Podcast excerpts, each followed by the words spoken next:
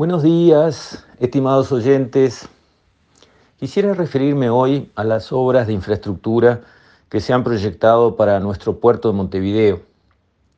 Me parece un acierto de este gobierno poner el acelerador en cuanto a mejorar el puerto de Montevideo, a cambiarlo, a ponerlo de cara al futuro.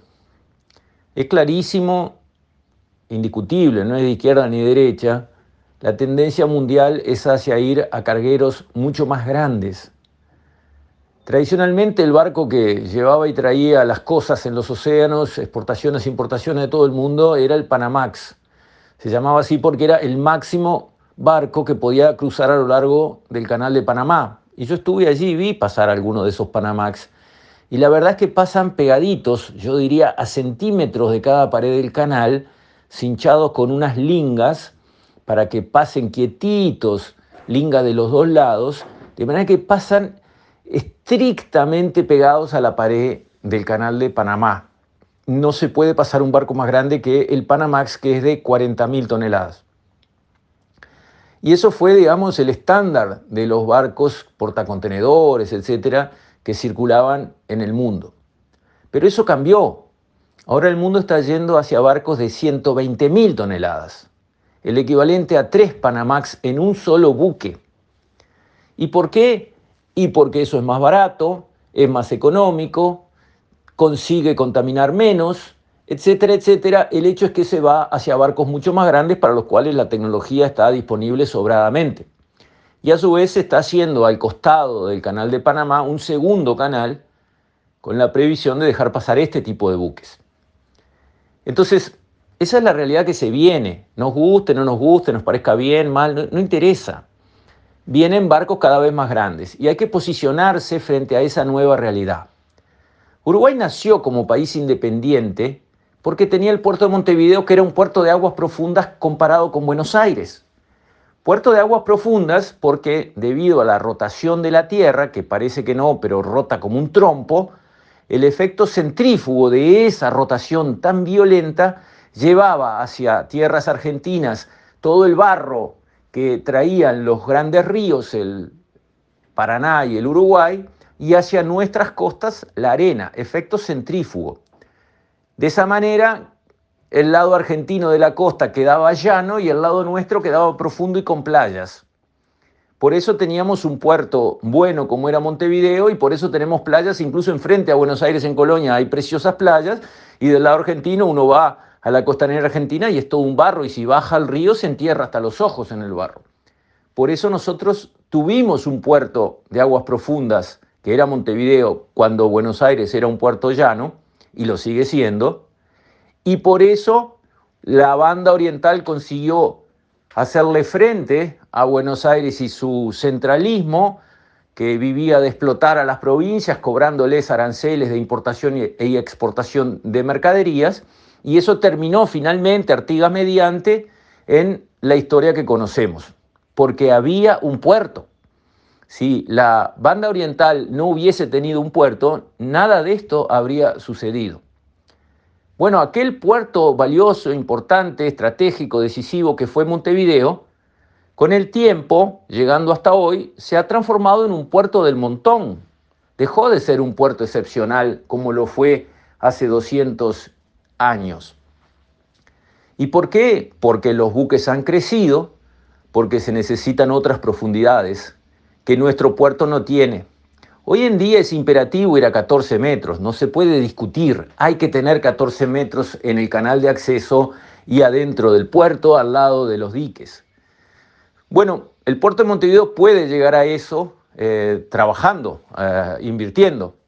Y eso está previsto dentro de este plan de obras a su vez también está previsto sacar la flota pesquera hacia un nuevo puerto especializado pesquero en Capurro, lo cual descomprime el área tradicional del puerto para un mejor movimiento de contenedores, que es donde se juega toda la exportación y toda la importación del, del país, salvo la pesca, que tendrá entonces sus facilidades aparte, lo cual me parece una movida muy necesaria y muy beneficiosa para el futuro del puerto. La pesca es un capítulo aparte, necesita mejoras en infraestructura. También se precisan otras normas que deben cambiar. Por ejemplo, nosotros vemos desde arriba de cualquier edificio Ciudad Vieja el puerto de Montevideo y lo vemos plagado de buques podridos a medio enterrar en el, en el lecho de la bahía. ¿Y por qué no los sacan de una vez y los venden como pasa en todo el mundo? Porque con el valor del acero que hay allí los cortan en pedazos, los exportan y con eso pagan este, la sacada del buque y tienen una ganancia. ¿Por qué no se hace acá eso? Y eso no se hace acá porque hay una norma que establece que todo el hierro no se puede exportar del Uruguay, el hierro viejo, sino que debe ir a eh, el mercado de la fábrica de alambre y de, y de acero de la única metalúrgica que hay acá en el Uruguay, que tiene ese monopolio de todos los hierros del Uruguay, por supuesto, al no poder competir y no eh, poderse exportar, los precios de acá son mucho más bajos y entonces esos precios tan bajos para proteger una industria pequeña impiden que, por ejemplo, se limpien este, con ganancia los barcos que quedaron encallados y podridos en la bahía. Son cosas que hay que cambiar, son cosas que vienen del pasado, y son cosas que este, de todas formas ya no, no tienen futuro. Y también hay que revisar todo el tema de la pesca de forma integral, porque hay una enorme riqueza ahí. La pesca podría aportarle al país tantos recursos como la forestación, por ejemplo, y no lo está haciendo, aunque los recursos están allí, aunque muy descuidados, porque en realidad no tenemos capacidad de frenar las flotas extranjeras que sin permiso entran a pescar en aguas territoriales uruguayas, llevándose la riqueza uno, y además explotándola mal, dos, porque los recursos uno los puede explotar hasta un punto para que se mantenga el equilibrio y el recurso no se deteriore. Si uno sobreexplota el recurso, el recurso disminuye, cae y se puede extinguir. Y cuando no hay control, cuando cada cual pesca lo más que puede y se va, ¿qué puede pasar? Sobreexplotación, evidentemente.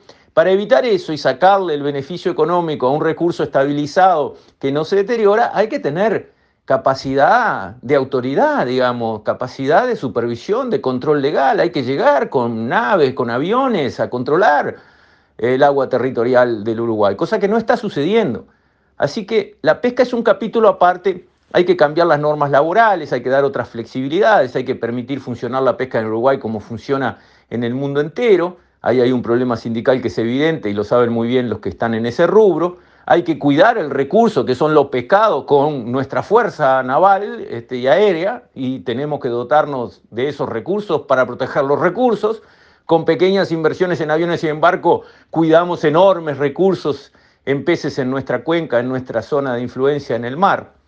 Pero todo eso además con una buena infraestructura aquí para que los barcos se puedan abastecer, puedan cambiar sus tripulaciones, puedan descargar su captura, puedan mantenerla en frío, tener una buena cadena de frío, etcétera, etcétera, y también aceptar que vengan buques factorías y que faenen en el mar, cosa que la ley de, cómo organizaron los militares en el 74, el sector pesquero preveía que no, que, que, buques factoría no, que, que, tenían que estar las plantas en territorio y traer siempre, traer la pesca a territorio. Bueno, eso hay que reverlo, el mundo no funciona así, el mundo de la pesca. El mundo funciona mucho con bactos factorías y otros barcos pescando alrededor de ellos.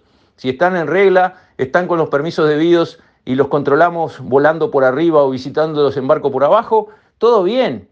Hay que pescar bien. Y para eso un primer paso es lo que el ministro Heber plantea en este proyecto de hacer un puerto pesquero. Pero no debe ser solo eso. De todas formas, tanto eh, buscar 14 metros de profundidad en el puerto de Montevideo como eh, crear un puerto pesquero dentro de la bahía aparte, me parece que son iniciativas excelentes. Estos próximos cinco años van a mejorar la logística del Uruguay a través de su puerto en todas estas actividades, bien por el Ministerio de Transporte y Obras Públicas. Con esto, estimados oyentes, me despido. Hasta mañana, si Dios quiere.